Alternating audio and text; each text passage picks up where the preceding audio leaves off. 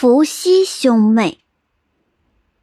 远古的时候，大地上曾一连八个月没有下雨，树木枯死了，河水干涸了，饥饿的野兽也窜出来吃人，人类遭遇到空前的灾难，陷入到水深火热之中。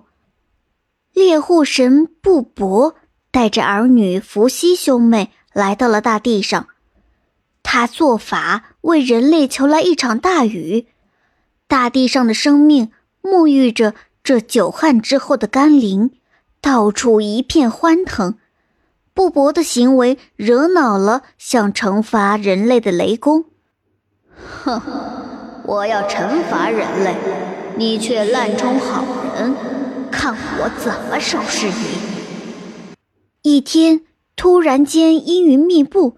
狂风大作，一声霹雷夹着闪电，接着暴雨倾盆而下。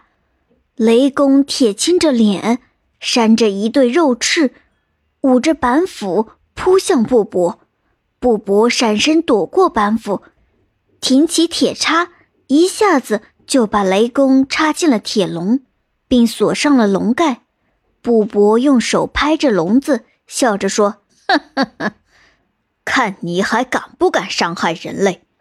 第二天一大早，布伯对伏羲兄妹说：“我到集市上去买香料，回来后把雷公做成五香腌肉，你们看好他，千万不要给他水喝。”兄妹俩点点头。布伯走后，雷公不断的呻吟着：“哎呀，哎呀，我要渴死了。”好娃娃，给我碗水喝吧。妹妹说：“哥哥，你瞧他多可怜呢，给他蘸几滴洗锅水吧。”伏羲的心也软了，心想：“给他几滴水，兴许不要紧吧。”于是便对妹妹说：“那就依你吧。”妹妹用刷子在洗锅水里蘸了蘸。往雷公张大的嘴里洒了几滴水，雷公喝了水，立刻恢复了神力，高喊道：“哈哈哈哈！好娃娃，谢谢了！快躲开，我要出来啦！”哈哈哈哈哈！听完这句话，吓得伏羲兄妹连忙往屋外跑。伏羲兄妹刚跑到屋外，就听见轰隆一声巨响。震得他们跌倒在地上，回头一看，屋顶破了一个大洞。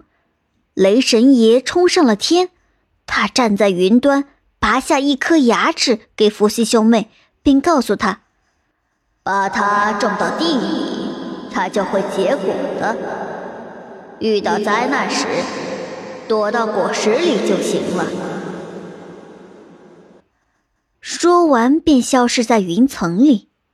布帛从集市上回来一看，就明白了发生的一切。由于情况紧急，他顾不得责怪孩子们，只是挥了挥手说：“你们到后院玩去吧，爹得赶造一条铁船来对付雷公。”妹妹知道惹了祸，伤心的哭了。哥哥为了哄妹妹，就把雷公的那颗牙埋进了土里，说：“来。”咱们浇点水，说不定能长出什么来，会对咱们有用的。说来也真是奇怪，水刚渗到土里，便长出了苗。风一吹，苗就向上长，一眨眼的功夫，便结出了一个金灿灿的大葫芦。兄妹俩又惊又喜，一齐动手摘下了大葫芦。哥哥拿来斧子，用力一劈。葫芦就变成了两只金灿灿的小船，不大不小，刚好够他们用的。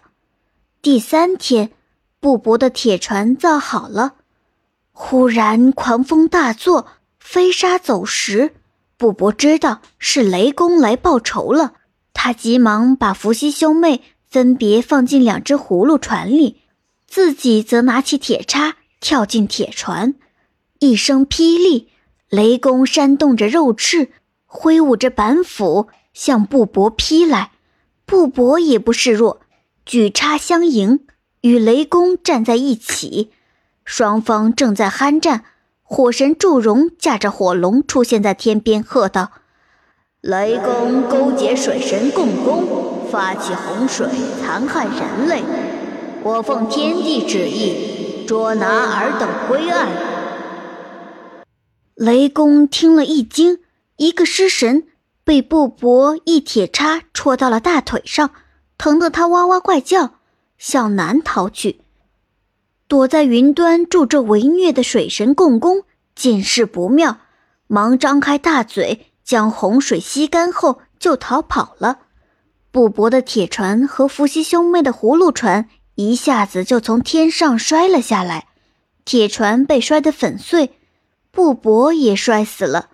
但葫芦船因为又轻又有弹性，所以只在地上弹了几下就稳住了。伏羲兄妹一点伤也没受，只是吓得晕了过去。云散了，水退了，太阳出来了，伏羲兄妹也醒过来了。可是大地上除了他们，其他人全都被淹死了。兄妹俩只好自己动手盖房子，一边劳动一边生活。伏羲兄妹长大后就结了婚。不久，妹妹怀孕了，伏羲兄妹别提多高兴了。可是不久，伏羲的妹妹却生下了一个肉球，气得伏羲用刀把肉剁得粉碎。妹妹灵机一动，用大荷叶把碎肉包起来，对伏羲说：“走，咱们去质问天地。”伏羲兄妹沿着天梯飞快地往上爬，一会儿就爬进了云层。他们高兴极了，不料妹妹一失手，把荷叶包掉在了地上，荷叶包散了，肉沫洒向四面八方，落在地上的肉沫都变成了人，落在树上的姓木，落在石头上的姓石，落在河里的信河，人类终于得以重生了。